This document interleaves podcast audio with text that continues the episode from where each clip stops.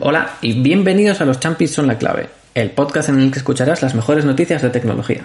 Soy Íñigo Corobeto, empezamos. Bienvenidos a Los Champis, bienvenidos al mejor podcast de noticias de tecnología. ¿Por qué no vamos a decirlo, no? El mejor, claro que sí. Y nada, esta semana, pues eh, una vez más había muchas noticias que comentar, muchas cosas que, que quiero decir, así que vamos directos al grano. Y empezamos como siempre con empresas a las que hackean, porque esta semana ha habido unas cuantas y la primera de ellas ha sido un ransomware en Argentina, la empresa Lockbit, bueno, la empresa, el grupo Lockbit que se dedica a este tipo de ataques de ransomware, pues eh, ha tenido durante varios días a las farmacias del país con los sistemas caídos debido a que Bitland, que es la empresa que gestiona Pharmalink, el software con el que las, las farmacias gestionan las eh, los medicamentos ambulatorios, los que te recetan, para poder dar los descuentos eh, de lo que te han recetado, pues eh, no estaba funcionando bien. Al parecer el ransomware les afectó de una forma bastante profunda y Lockbit les pedía 3 millones de euros por liberar la información que si no publicarían en Internet. A día de hoy creo que todavía no ha habido publicación, pero parece ser que poco a poco la, las, la empresa Bitland está recuperando la normalidad y poco a poco las farmacias están pudiendo dispensar los medicamentos sin problemas. Y la noche del domingo pasado, muy poquito después de que acabáramos de grabar, se filtró, bueno, se supo que las empresas Euskaltel y R, que son dos, eh, dos proveedores de Internet del norte de España, pues tuvieron, habían sido atacados y les habían exfiltrado 3,2 terabytes de información de ambas compañías. Y bueno, ya sabéis cuál es mi consejo. En el momento en el que se filtra información de este tipo de empresas, de estos proveedores de Internet, pues vamos al router, cambiamos la contraseña por defecto y vamos a la página web del, de este proveedor y cambiamos la contraseña que tenemos en ese, en ese sitio, ¿no? Porque aunque no se sabe si la información que han sacado ha sido de usuarios y cuentas o contraseñas de, de la compañía, en cualquier caso siempre es mejor pues intentar protegernos y pues esa contraseña por defecto que viene en el wifi de casa y que viene en el router que, nos entrega la compañía, si algunos sois clientes de alguna de estas dos compañías, pues yo os aconsejaría cambiar ambas, ambas contraseñas para evitar posibles problemas. En un principio no debería por qué existir ningún problema, pero por si acaso siempre ponerse un parche en este tipo de cosas no es mala idea. Y siguiendo con más compañías eh, quizá más grandes, porque hemos ido como creciendo, eh, Toyota, la, bueno, no hay que presentar a Toyota, pues la empresa Toyota, eh, tiene una aplicación que se llama T-Connect o T-Connect, que al final es como una aplicación de acompañante, como tienes un coche de la compañía, ¿no? Que sirve pues para, entiendo que, pues la típica, ¿no? Que te encienden las luces del coche desde lejos, o que puedes ver cómo está el coche, o si es eléctrico, pues si carga, lo carga, o tal, ¿no? Pues esa información que puede estar disponible en el teléfono. Pues eh, 2,15 millones de usuarios de, esta app de, de Toyota pues ha sido expuesta de forma pública y a través de la nube de Toyota pues algún problema de seguridad ha hecho que eh, se, haya visto esa información publicada. No se sabe, o por lo menos no se tiene conocimiento de que nadie haya estado accediendo y leyendo toda esa información, porque entiendo que es mucha información para que alguien la haya sacado sin que se den cuenta. Pero eh, el hecho de que haya estado expuesta en Internet de forma pública durante un tiempo, pues eh, hace pensar que es una posibilidad que alguien haya podido, la haya podido encontrar y la haya podido descargar. Así que una vez más, mi consejo es, eh, si tienes un Toyota, un coche de la marca y usas la aplicación T-Connect, si no lo usas, puedes pasar olímpicamente este consejo, pero si lo usas y tienes esta aplicación en el móvil, eh, te repito mi mantra, cambia la contraseña. Y ahora cambiando un poco de tercio, fuera de empresas en las que hackean, que bueno, los dos primeros casos sí que han sido eh, hackeos porque les han robado datos o porque en el caso de Euskaltel y R o porque les han hecho un ransomware en el caso de, de, de Bitland de Pharmalink, ¿no? Eh, o en el caso de Toyota ni siquiera es un hackeo, porque es una mala configuración de un servidor en la nube de Toyota que ha hecho que esa información estuviera expuesta de forma pública sin ellos saberlo. Eh, pasamos a dos noticias que han sido que se han publicado esta semana. La primera es un aviso del INCIBE, que es el Instituto Nacional de Ciberseguridad en España, ha publicado una noticia o una, un aviso, ¿no? Diciendo que hay una campaña de, de, de, smishing. El smishing es cuando te mandan un SMS al móvil con intenciones fraudulentas. Creo que nos habrá pasado a todos constantemente porque no sé vosotros, pero a mí en el móvil no paran de llegarme no, tampoco es exagerado, pero bueno, llegan muchos mensajes de correos, entre comillas, o de Seur, entre comillas, o del banco, entre comillas, porque nunca es ninguno de esos orígenes, ¿no? Eh, y en este caso eh, te piden que, actualices el número de la calle porque no se puede entregar el paquete porque no está bien dada, bien dada la información y el número de calle. Entonces te meten en una web que suplanta bastante bien a la web de correos, es bastante similar, tiene certificado digital, tienes el candadito arriba a la izquierda cerradito como que el certificado es válido. Es decir, los malos se lo han currado. Y pues mucho ojo, porque la URL se parece bastante, está bien hecho y pues eso, que si recibís un SMS pidiendo que tenéis que reinar el número de calle, no hagáis ni caso, no sigáis el enlace. Ya sabéis que yo siempre os digo, no sigáis ningún enlace de ningún sitio en general, pero en este caso que hay una campaña activa suplantando a correos, pues menos todavía, ¿no? Y la otra noticia que ha habido esta semana, que tiene que ver con, advertencias de seguridad también, ¿no? Es que Google ha puesto a, disposición o, a la venta eh, dominios.zip. ¿vale? Punto .zip, igual que los el formato de ficheros zip, ¿no? Con el que tan famoso y tan extendido está. Y diréis, ¿y esto por qué es noticia en, un tema de seguridad de usuarios, ¿no? ¿Por qué vamos a comentar esto? Pues lo comento porque eh, este dominio tiene un peligro muy grande y es que si en algún momento recibís algún enlace que acaba en punto .zip, es decir, que aparentemente es un, un fichero zip o un dominio .zip y tiene una arroba a mitad de camino, Mm, poner muchas dudas de que eso vaya a ser cierto. O que ese enlace no vaya a ser una aliada que te va a caer. Y diréis, ¿por qué la arroba? ¿No? Porque la arroba al final yo la uso para los emails solamente, ¿no? En un principio tú pones íñigo arroba dominio.com, ¿no? Y con eso tienes un correo electrónico. Pero es que tiene un significado. La arroba lo que está indicando es que lo que está a la izquierda de la arroba es el usuario y el arroba lo que indica es el at, ¿no? ¿En qué dominio? Entonces, usuario at dominio, lo que hace para los navegadores es que todo lo que está a la izquierda del arroba se omite, como si no estuviera escrito. Es decir, es como si no hubiera nada, es con qué usuario vas a entrar al dominio que estoy indicando a la derecha. De tal forma que si yo te envío algo con un enlace que pone dominiobueno.com arroba fichero.zip, tú no estás yendo al dominiobueno.com, sino que estás yendo a fichero.zip. Es decir, estás navegando a fichero.zip directamente. Así que mucho, mucho ojo con los, entornos, los dominios.zip. Que el ejemplo sería, por poner otro ejemplo con lo de dominio bueno, que igual no es un gran ejemplo, sino que si me llega un anuncio de correos pidiéndome que vaya a esta URL para hacer una modificación de datos de tu calle, ¿no? Por ejemplo, con el caso que hablábamos antes de, del INCIBE, ¿no? que nos han avisado de que Correos tiene una campaña, pues yo te pongo correos.com arroba callejero.zip, de esa forma me estás enviando realmente a callejero.zip, un dominio que has podido comprar tú a través de Google por cuatro duros y correos.com me da una sensación de que estoy entrando a correos, pero realmente no. Entonces, por eso es un poco peligroso, porque lo de .zip detrás pues parece ser que te puede estar enviando a un fichero o algo que está ahí para que lo descargues y realmente es una aliada para ti. Vale, y pues nada, terminado la parte de consejos de ciberseguridad o de lo que o las empresas a las que hackean, pasamos a las noticias que son más divertidas, ¿no? A las cosas que nos, que nos gustan más. Y volviendo es con un tema que ya comentamos en el arranque del año, que era la guerra entre Microsoft y Google. Em, ya predije, por así decirlo, o dije, o me parecía que eh, Bing iba a ser un, buscador mucho más importante de lo que era a final de 2023 de lo que estaba siendo en el inicio. Todo esto lo dije por el tema de pues, OpenAI, de ChatGPT, de la integración en Bing, de cómo creía que eso iba a potenciar mucho, o iba a potenciar algo por lo menos, eh, al buscador de Microsoft, porque le, va a dar unas capacidades que ahora mismo otros pues todavía no tenían o no se les presumía todavía que podían tenerlas. Y esta guerra pues ha dado un paso más. Y Microsoft se prepara para pagar a, Firefox para que Bing sea el buscador por defecto en Firefox y no Google.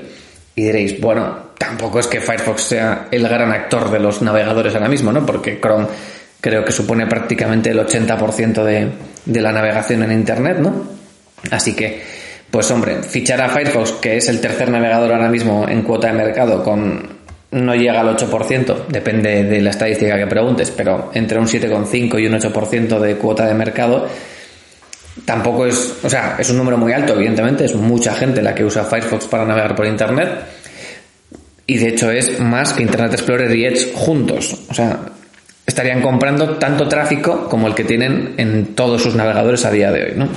Pero el hecho de que le ponga por defecto no te asegura que todo usuario que tenga Firefox vaya a buscar en Bing, solamente te asegura que por defecto lo tengan y que luego cojan y lo cambien.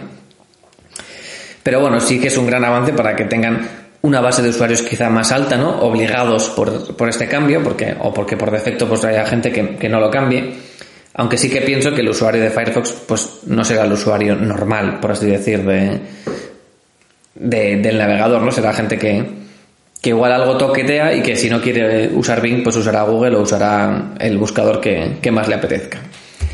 Y cambiando de tercio y yendo al mundo Apple, que sabéis que es un tema que me gusta, sabéis que es un tema que siempre alguna cosa comentamos, y en este caso, pues mm, sabéis que ya llevan tiempo pues diciendo que en, el próximo evento de Apple presentarán las, las gafas de realidad aumentada de Apple. Ya casi seguro se insinúa que serán unas, gafas de realidad aumentada y no unas gafas de realidad virtual.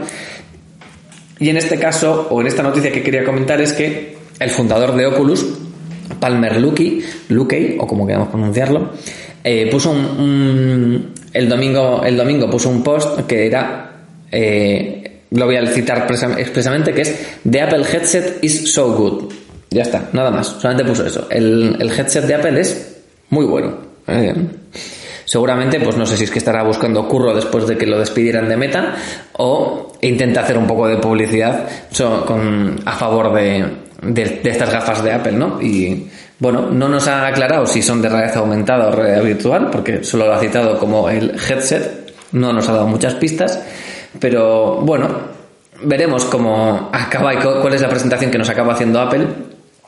Y sobre lo que esté buscando curro, pues bueno, no creo que este tío tenga problemas de trabajo después de que, después de la, él fue despedido de, Facebook cobrando una indemnización millonaria aparentemente por algún tema de que le acusaban de, él, acusaba a, Facebook de haberle despedido por una orientación política y no porque no fuera un tío que estuviera sacando las cosas adelante, ¿no? Pero bueno, nos lo creeremos o no, o independientemente de si nos lo creemos o no, yo tengo un poquito de hype ahí que me, y que me, ha subido un poquito más el hype viendo un tío que como como, como Palmer Luckey, ¿no? que al final es el que estaba en Oculus, ¿no? que estaba en, los fundadores de Oculus y que estuvo en Meta hasta que, bueno, no sé qué año se fue, no, sé, no duró mucho, creo que en 2017, 2016 eh, lo despiden de, de Meta, así que bueno, veremos cómo acaba ese tema, ¿no? Y más noticias del mundo Apple, en este caso, pues eh, una noticia que como titular es un poco sensacionalista, porque, bueno, no sé si es sensacionalista o, asusta un poco, ¿no? Y dicen que el iPhone será capaz de imitar tu voz si lo entrenas con 15 minutos. Es decir, si durante 15 minutos tú le hablas a tu iPhone, durante ese tiempo se va entrenando una inteligencia artificial dentro del propio teléfono y el propio teléfono sería capaz de hablar usando tu voz, dándole el texto que tú le des. No sé cuánto me parece una solución alucinante y cuánto me parece que da un poquito de miedo. y que además esto podría venir con, iOS 17 ya. O sea, es decir, en la siguiente versión de, de iOS que sale en septiembre-octubre de 2023, dicen los mentideros que podría estar disponible. Y además, como lo que siempre nos preocupa aquí es la privacidad de nuestros datos, ¿no? Dicen que esa información se quedará en el teléfono y se procesará dentro del teléfono para que se garantice la privacidad de esa voz y del usuario. De todas formas, si alguien coge mi podcast y se lo pone a su teléfono móvil, podría entrenar su voz y hablar con mi voz. Eso me, da un poquito de miedo. Igual apago el podcast aquí y dejo de grabar. No vaya a ser que dentro de un tiempo haya más un teléfono que, que pueda hablar con mi voz. No sé cómo lo van a hacer. Entiendo que no será tan sencillo como eso y que te pedirá que digas cosas concretas para poder grabar y para poder entrenar esa inteligencia artificial que el teléfono tendría dentro. Bueno, eh, no sé cuánto, cuánto de cierto habrá en esto o, cuánto es una, un poco una noticia que ya veremos si, si acaba saliendo o no. Pero bueno, me parecía curioso como para comentarlo y, lo suficiente, y asusta lo suficiente como para decirlo y ver que, cómo reaccionamos cada uno, ¿no? Y hablando más sobre más inteligencias artificiales, porque cada día sale una nueva, o salen tres nuevas, o 17 nuevas. Yo ya pierdo la cuenta de cuántas eh, nos van publicando. Pero, hombre, si es Google el que saca una, eh, yo le voy a dar un poco por lo menos la oportunidad de comentarla, ¿no? Y en este caso, pues Google nos ha presentado Cody, C-O-D-E-Y, ¿no? Code, Code Y o Cody, no sé cómo se va a pronunciar o cómo se quiere que se pronuncie pues que viene a acompañar a, las IAs de generación de código fuente para ayudarnos a programar, después de que vinieran Copilot o Code Whisperer o muchas otras que han venido en paralelo, que utilizaban esos módulos de, GPT que estaban orientados a la generación de código fuente y pues nada, pues vienen aquí para ayudar a los programadores a ser más eficientes, a detectar errores, a generar bloques de código, a ayudar a eh, buscar bugs. Bueno, pues lo que hacen todas estas inteligencias artificiales que hemos visto y hemos probado. Aunque Cody, todavía no lo he probado, tengo que admitir, pero bueno, al final es el mismo discurso que todas las demás, que Copilot o que Code Whisperer. Y pues nada, veremos si en algún ratito tengo libre en algún día, le echaré un ojo, la probaré y ya comentaré aquí cuál ha sido mi experiencia con ella. Las dos que he usado, tanto Copilot como, como la de Amazon, mi experiencia fue buena y, son herramientas que, que, aportan en el proceso de crear código. Y, y nada, ahora pues más noticias en la misma línea, que porque digo que es una noticia sobre inteligencias artificiales también, ¿no? Y nos, porque nos acercamos a una era, o vamos directos a una era desde mi punto de vista, o esto ya es un poco una reflexión personal, que, en el que todo es artificial. No porque sean inteligencias artificiales todo lo que nos encontramos, sino porque cada vez es más difícil saber qué es real y qué no es real, ¿no? Tantas, tantas eh, generaciones de información, vídeos, fotos, texto, noticias, eh, los deepfakes que, pues que son eh, increíbles como los hacen. No sé si habéis visto los de Tom Cruise, que no es el, que no es Tom Cruise, que es otro actor, que, o otra, otro influencer que se le parece un poquito y que con inteligencia artificial le cambian la cara para que sea la voz de Tom Cruise y la cara de Tom Cruise exactamente. Y la verdad es que es súper creíble las cosas que, que hace y si lo ves a simple vista, pues el ojo humano yo creo que es incapaz de decidir si eso no es cierto lo que estás viendo. Es que incluso aquellas fotografías de Donald Trump siendo detenido, que eran falsas, ¿no? Pero que las veías y pues, pues totalmente creíble. O sea, a, un vistazo, a una visión así por encima y una noticia escrita debajo totalmente falsa y te crees, te puedes creer perfectamente que lo que está, que la imagen que está ahí es real, ¿no? Así que cada vez es más difícil y en esta lucha para evitar que todos estos deepfakes y toda esta información eh, nos vaya eh, haciéndonos, pensar que todo es falso y que nada va y que no te puedes creer nada de lo que tienes delante, pues eh, Google, además de presentarnos Cody para ayudar a los programadores, eh, está preparando una serie de, de, herramientas para ayudar en la lucha contra los deepfakes y que, al menos en sus plataformas, eh, YouTube, Google, etc., Gmail y en todos estos sitios, pues a través de una inteligencia artificial, como no, una inteligencia artificial, eh, además de algoritmos tradicionales y sobre todo a base de educar a los usuarios, esta yo creo que va a ser la parte más difícil, lo de educar a los usuarios, porque creo que es complicado que, que las personas que navegan por Internet, que al final es todo el planeta, pues aprenda a discernir esto solamente con, con sus herramientas con sus ojos y su, y su ratón, ¿no? Va a ser, va a ser difícil, ¿no? Entonces, bueno, pues con, con este, trío, este trío de, de, herramientas, pues Google va a intentar eh, poner un poco de, de freno a, a, tanto deepfake y a tanta información que es difícil de contrastar. Y bueno, veremos qué consiguen y, cuánto consiguen que, que, no seamos desinformados, ¿no? A través de, de todas estas inteligencias artificiales que, que tan bien lo hacen y tan fácil lo hacen a día de hoy eh, digo, engañarnos o crear cosas que no, que no existen, ¿no? Así que nada, esperemos que, tengan éxito en su trabajo y que sea un mundo más, más fiable Internet, porque a día de hoy parece ser que, bueno, no parece ser, es un entorno en el que es muy difícil creerse lo que ves. Y cambiando de tema, ya alejándonos de las inteligencias artificiales, que ya hemos comentado suficiente sobre ellas, esta noticia eh, eh, me ha llamado mucho la atención, la verdad, y es la noticia de que han dicho o han ha salido esta información, ¿no? De que los vegetales en el futuro van a estar riquísimos. Vale, así como eh, titular, pues no parece que aporte gran cosa, salvo que no se les vaya a echar azúcar a los a, los a, las, a las calabazas para que estén más ricas o a la, o a la lechuga para que esté más rica. Que, que, no es eso, ¿no? Eh, el, intento que intentan buscar eh, que ese enfrentamiento que tenemos entre lo que está rico y lo que es sano, voy a entrecomillar sano, porque el resto de la noticia, ahora, ahora llego a, donde, a la noticia, a donde llega la noticia, ¿no? Eh, pues que no haya tanta distancia, ¿no? Entre lo que nos queremos comer y lo que deberíamos comernos porque es mejor para nuestro cuerpo, ¿no?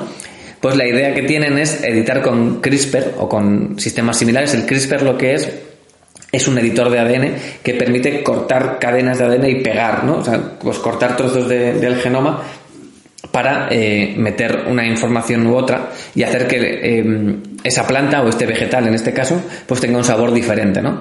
y mejorarle el sabor a los, a los vegetales a base de hacerlos pues, pues más atractivos, más ricos, más sabrosos y bueno eh, me, me, flipa bastante que, que eso sean, sean capaces de hacerlo ya ¿no? porque sí que habíamos leído en su momento que con el CRISPR pues se podían hacer muchas cosas, ¿no?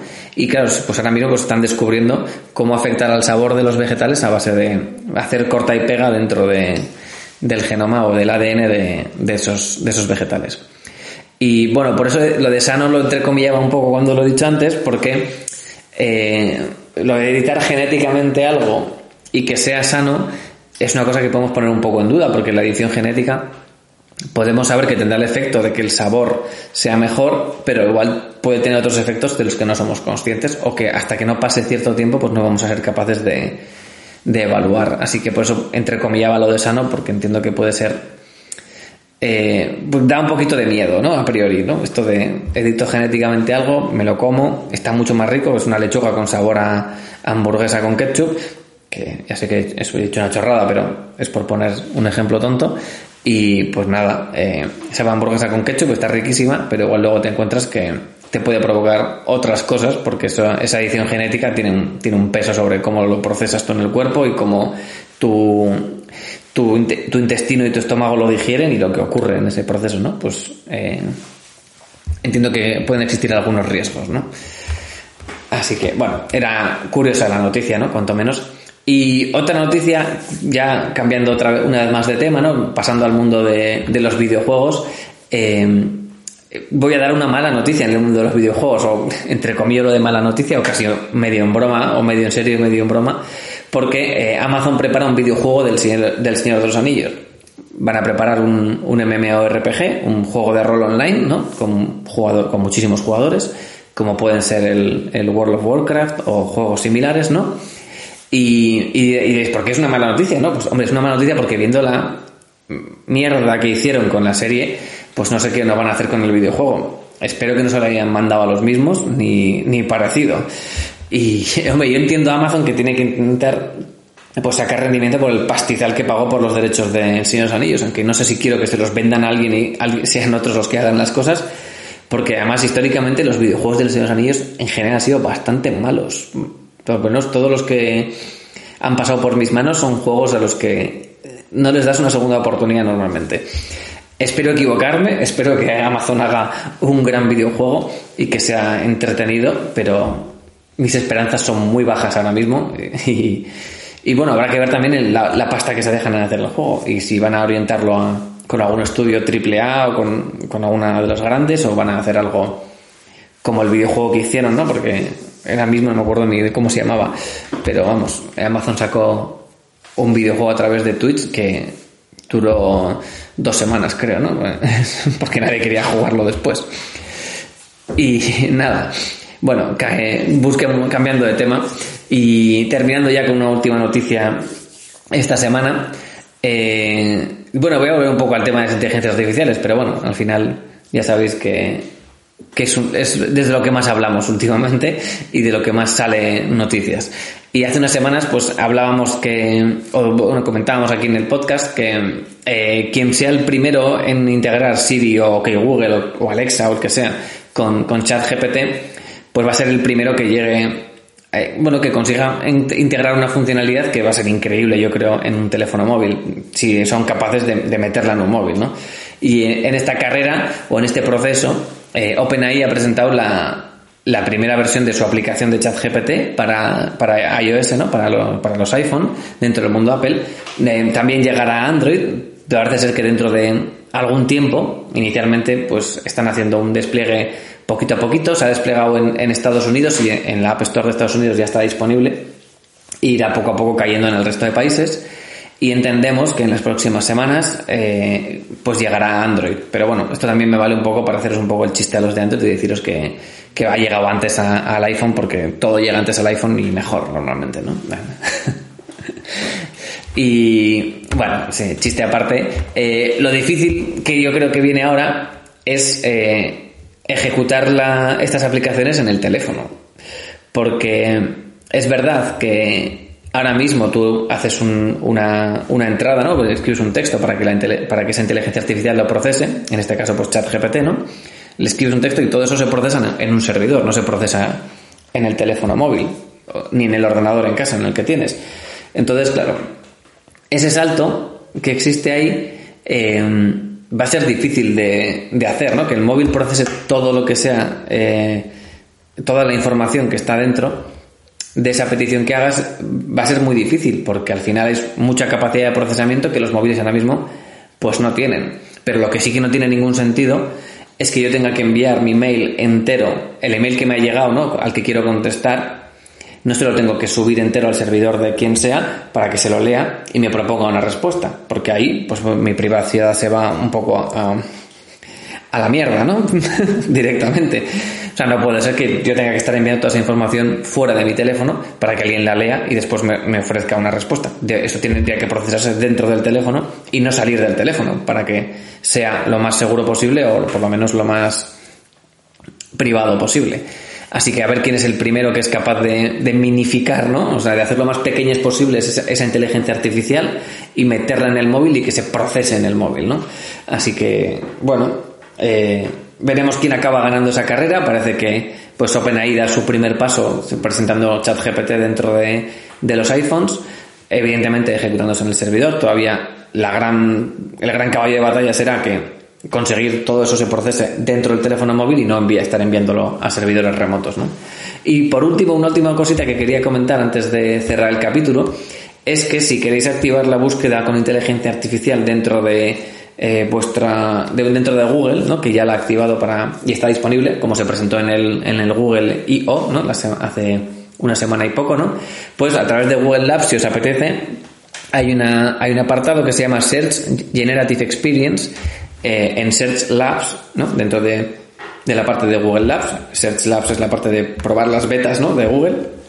Pues si queréis activar esa opción de Search Generative Experience, para que lo probéis si queréis y os apetece darle alguna prueba, lo que hace es que te pone una especie de, eh, respuesta sobre lo que has buscado en un cuadrito en la parte superior, como la primer resultado de, de lo que has buscado. No siempre se activa. Depende de lo que busques, se activa o no se activa, porque a veces igual buscas algo que es directamente un enlace y ya está, y te busca normal, o sea, como buscaría Google normalmente, pero a veces se activa la inteligencia artificial y te responden con una especie de banner, ¿no? En la parte más alta de los resultados de las búsquedas. Y nada, pues eso es todo. Eh, aquí acaba este capítulo del podcast. Muchísimas gracias por tu tiempo, por estar ahí al otro lado y como siempre, no te olvides de poner un champion en tu vida.